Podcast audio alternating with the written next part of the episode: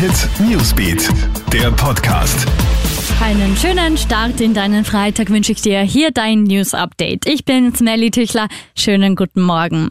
Heute geht's endlich los. Europa ist im Fußballfieber. Heute Abend wird in Rom mit dem Match zwischen Italien und der Türkei die Fußball-Europameisterschaft angepfiffen. 24 Teams kämpfen um den Titel. Das Finale steigt dann am 11. Juli in London.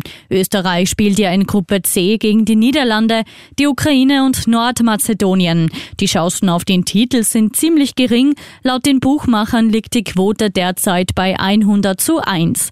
Die ganz großen Favoriten heißen hingegen Frankreich, Spanien, England, Deutschland und Italien. Alexander Sarm erzählt uns das im Interview. Er ist von interwetten.com. Eine Milliarde Impfdosen für die ärmeren Länder. Im Kampf gegen die Corona-Pandemie will die G7-Gruppe westlicher Wirtschaftsmächte ärmeren Staaten helfen. Das soll sowohl durch Verteilung als auch durch Finanzierung von Impfstoff möglich werden. Die Staats- und Regierungschefs wollen demnach auch einen Plan ausarbeiten, um die Impfstoffproduktion auszuweiten. Impfung with a View, auch das Empire State Building in New York, wird zum Impfzentrum. Vorerst bis Sonntag könnten sich Menschen in dem berühmten Hochhaus mitten in Manhattan impfen lassen. Die ersten 100 Geimpften dürfen danach kostenlos die Aussichtsplattformen des Wolkenkratzers besuchen.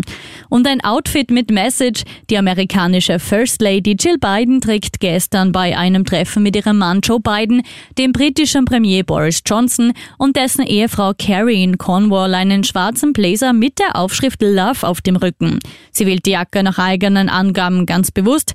Reportern erzählt sie, wir bringen Liebe aus Amerika mit. Liebe auch für deinen Start in den Tag. Krone Hit Newsbeat. Krone Hit Newsbeat, der Podcast.